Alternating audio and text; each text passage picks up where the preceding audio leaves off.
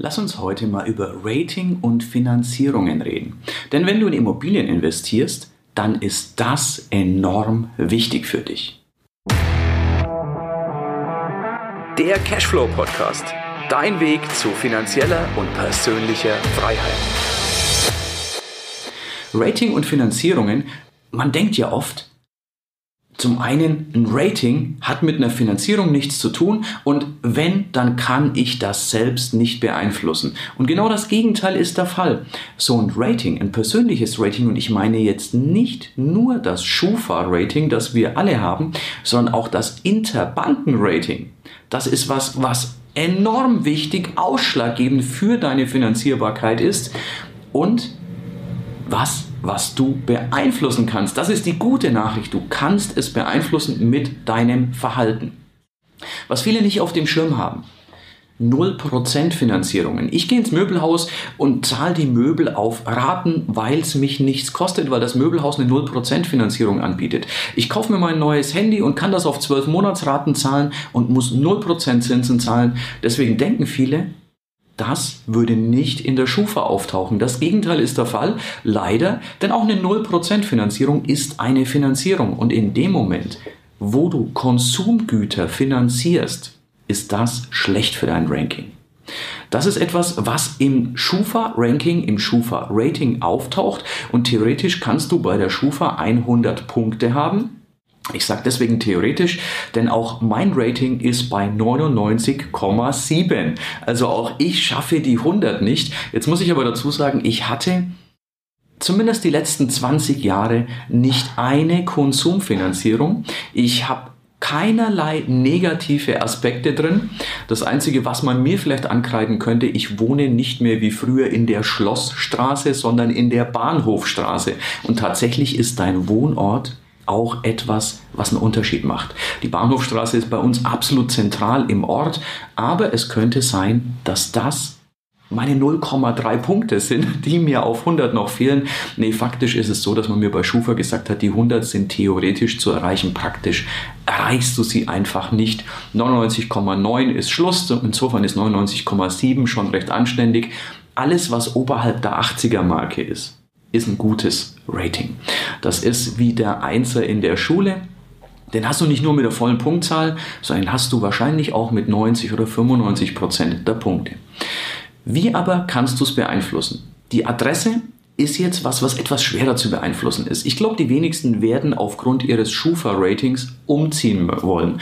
Das, da ist der Aufwand etwas zu groß. Was aber durchaus machbar ist, Verzichte auf Konsumfinanzierungen, auch wenn es eine 0% Finanzierung ist, ist etwas, wo ich sowieso kein großer Freund davon bin. Wenn ich ein neues Handy möchte, dann spare ich doch einfach so lange, bis ich mir das kaufen kann, wenn ich das Geld nicht auf dem Konto habe. Wenn ich ein neues Sofa möchte, nun, das ist nichts, womit ich oder wo, wo ich ohne nicht leben kann, sondern ich kann doch so lange sparen, bis ich mir das Sofa kaufen kann. Oder ich kaufe mir eins, was eben mein Konto hergibt. Genauso noch viel weniger verständlich mit der Urlaubsreise. Ja, wir alle brauchen Urlaub, aber wenn ich mir den Urlaub nicht leisten kann, mache ich ihn nicht. Heute den Urlaub machen und dann ein Jahr dran zu zahlen, nimmt mir die ganze Erholung des Urlaubs. Also achte einfach bei sowas. Bei mir gilt die eiserne Regel, und das habe ich auch meiner Tochter schon mit Kindesbeinen aufgelehrt, kein Kredit für Konsum. Kredit für Immobilien hingegen, für Sachen, wo Geld reinkommt, wirkt sich nicht negativ auf dein Schufa-Rating aus. Ansonsten glaub mir, hätte ich ein sehr, sehr niedriges Rating, denn ich habe durchaus Kredite im Millionenbereich und zwar nicht mal einstellig, sondern da, da haben wir schon ein bisschen mehr Stellen vor dem Komma stehen. Wirkt sich aber null negativ aus, denn das ist eine positive Geschichte. Vorausgesetzt natürlich, du zahlst deine Raten.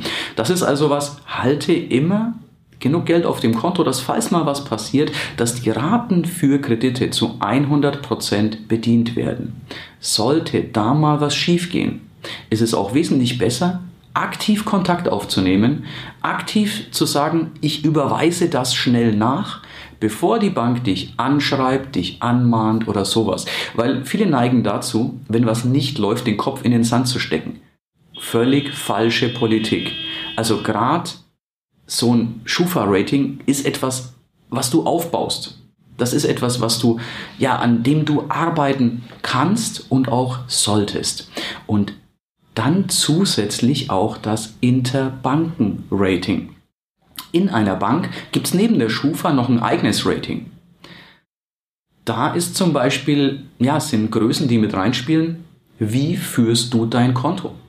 Überziehst du es ständig, überziehst du es gar über den Dispo. Das lässt die Bank dich machen, denn damit verdient sie Geld. Aber es kostet dich Ratingpunkte. Und wiederum, wenn du später eine Finanzierung möchtest, kriegst du die nicht nur schwerer, vielleicht sogar gar nicht. Es kann passieren, dass die Bank sagt, die nächsten drei Monate bist du nicht finanzierbar, bis dieses Rating wiederhergestellt ist. Oder es hat auf jeden Fall den Einfluss, dass sich der Zinssatz für dich anders auswirkt.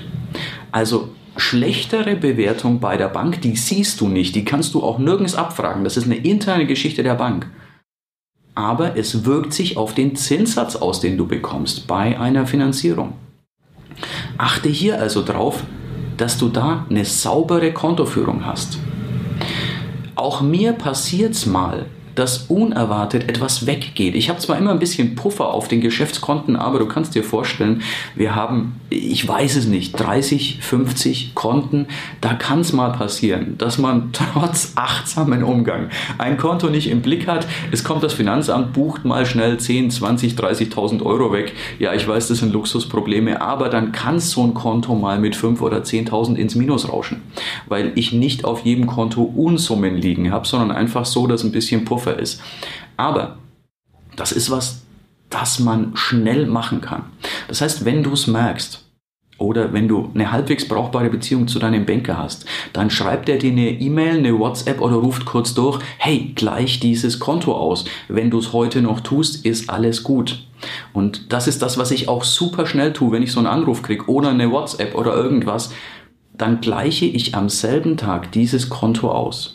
Könnte ich es am nächsten Tag tun? Ja, könnte ich. Es würde mir nichts passieren, aber es würde mein Ranking innerhalb der Bank verändern. Ich würde es selbst nicht sehen. Ich würde es erst dann merken, wenn ich eine nächste Finanzierung möchte und die entweder etwas schwieriger kriege oder vielleicht zu einem anderen Zinssatz kriege, was natürlich blöd ist. Stell dir einfach mal vor, 0,1% klingt nicht nach viel. Wenn du das aber auf eine halbe Million und auf 20 Jahre Laufzeit nimmst, zahlst du schnell ein paar tausend Euro mehr für so einen Kredit, nur weil du nicht rechtzeitig ausgeglichen hast. Achte also drauf, besonders die Falle mit der Nullzinsgeschichte, wenn du das nächste Mal in einem Versandhaus bestellst und auf Raten kaufst. Wenn du im Elektronikmarkt das tolle Handy siehst und es ja nicht wehtut, mit einer Nullfinanzierung das auf zwölf Raten zu kaufen wenn du im Möbelhaus bist und das neue Sofa siehst.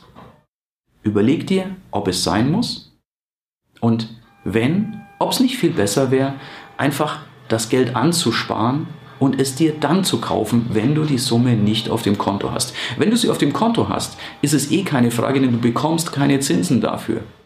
Also fall da nicht drauf rein. Wir werden alle immer wieder genötigt, schon fast so diese Nullfinanzierungen zu machen weil es den Konsum antreibt, aber es hat sehr wohl Auswirkungen. Und da ist mir wichtig, dass du diese Auswirkungen kennst, dass du deren gewahr bist und dass du einfach weißt, ja, es hat vielleicht hier kostet es dich keine Zinsen, aber du sparst bei der Finanzierung des Handys vielleicht 20 Euro an Zinsen, die du nicht zahlst, hast den Vorteil, dass du ja, dass du es auf zwölf Raten zahlen kannst. Dafür bei der nächsten Finanzierung vom Haus kostet es dich Tausende. Und das ist, glaube ich, meines Erachtens ein ziemlich schlechter Tausch. Wichtig ist, dass du es im Hinterkopf hast und dass du beim nächsten Mal in dieser Kurve nicht strauchelst, dass du das einfach weißt, weil gemeinerweise sagt dir das auch sonst keiner. Ja, das war's für heute. Es war schön, dass du mit dabei warst, dass wir gemeinsam Zeit verbracht haben. Unter cashflowpodcast.de findest du die Shownotes und dort hast du weitere wertvolle Informationen zu dieser Folge. Du hast Links und zum Teil auch Downloads. Wie gesagt, das Ganze unter cashflowpodcast.de.